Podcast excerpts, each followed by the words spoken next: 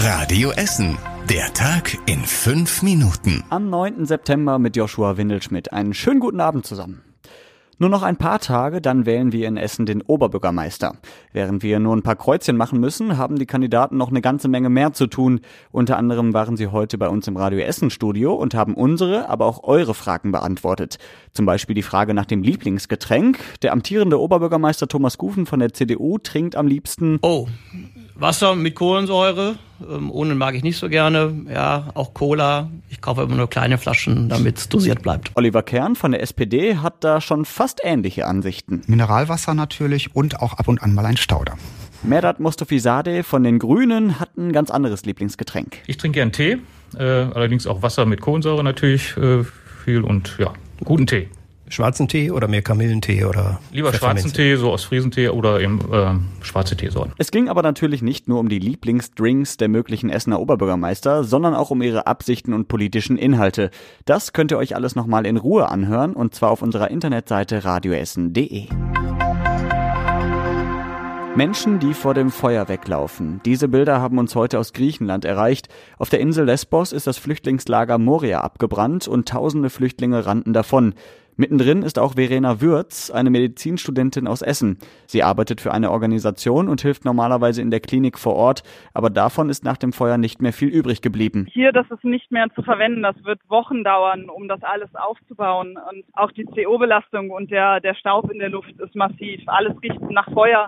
Es gibt keine andere Möglichkeit, außer die Geflüchteten jetzt von der Insel zu evakuieren oder einen anderen Ort auf der Insel zu finden. Aber man kann auf jeden Fall das Ganze nicht einfach so laufen lassen, so wie es gerade den Anschein hat, dass es passiert. Der Chef der Essener Caritas hat zuletzt noch sehr offensiv gefordert, dass das Flüchtlingslager evakuiert werden müsse, denn die Zustände dort seien unmenschlich. Jetzt ist die Lage noch dramatischer, berichtet Verena Würz. Man darf sich das nicht so vorstellen, dass die Menschen hier gerade irgendwo gesammelt und medizinisch versorgt an einem Platz sitzen, sondern es ist so, dass die Menschen einfach vor dem Feuer weggelaufen sind. Irgendwann hat das Militär in der Nähe von Mytilini Straßensperren erstellt und die Menschen mit Tränengas zurückgehalten und dafür gesorgt, dass sie nicht weiterkommen. Das heißt, die Menschen sind alle verstreut irgendwo im Wald hier ähm, ums Camp rum. Das gesamte Interview und die Eindrücke der Essener Studentin Verena Würz auf Lesbos hört ihr auf radioessen.de. Wer zu schnell fährt, muss bezahlen. Blitzer stehen immer wieder in Essen am Straßenrand. In erster Linie sind das mobile Blitzer. Jetzt aber sollen neue feste Blitzer gebaut werden, sagt die Stadt. Die will die beiden Ampelblitzer auf der Bismarckstraße im Südviertel und der Bernestraße in der Innenstadt aufrüsten. Sie sollen in Zukunft blitzen, wenn jemand bei Rot über die Ampel fährt und auch wenn jemand zu schnell unterwegs ist. Die Kombiblitzer kosten 180.000 Euro. Die Stadt rechnet damit, dass sie sich schon nach vier Monaten auszahlen. Aktuell stehen an den Stellen mobile Blitzer, die könnten dann woanders eingesetzt werden. Außerdem will die Stadt auch einen sechsten dieser mobilen Blitzer kaufen. Am besten einfach an die Regeln halten, dann kann auch nichts passieren. Unsere Stadt könnte eine wichtige Rolle bei der Fußball-Europameisterschaft in vier Jahren spielen. Die EM findet in Deutschland statt und Essen bewirbt sich um das Medienzentrum. Von da aus berichten Journalisten aus der ganzen Welt über die Spiele. Außerdem werden vom Medienzentrum aus die Fernsehbilder versendet. Das Zentrum soll auf dem Messegelände in Rüttenscheid eingerichtet werden. Deswegen waren gestern auch schon Vertreter vom DFB und der UEFA in Essen. Die haben sich die Messehallen angeschaut und festgestellt, das ist alles hochmodern und die Wege zu den Stadien in NRW sind recht kurz. Ob das Medienzentrum für die EM 2024 wirklich in Essen stehen wird, entscheidet sich im November. Außer unserer Stadt haben sich auch unter anderem Düsseldorf und Dortmund darum beworben. Rund um die Ruhr fällt hin und wieder eine ganze Menge Müll an. Im schlimmsten Fall landet der dann auch noch im Wasser. Am Samstag wollen viele Essener freiwillig etwas dagegen tun. Sie machen beim ersten Ruhr-Clean-Up mit und sammeln den Müll entlang der Ruhr ein. Insgesamt sind im ganzen Ruhrgebiet tausende Helfer dabei. Bei uns in Essen gehen fünf Gruppen an den Start.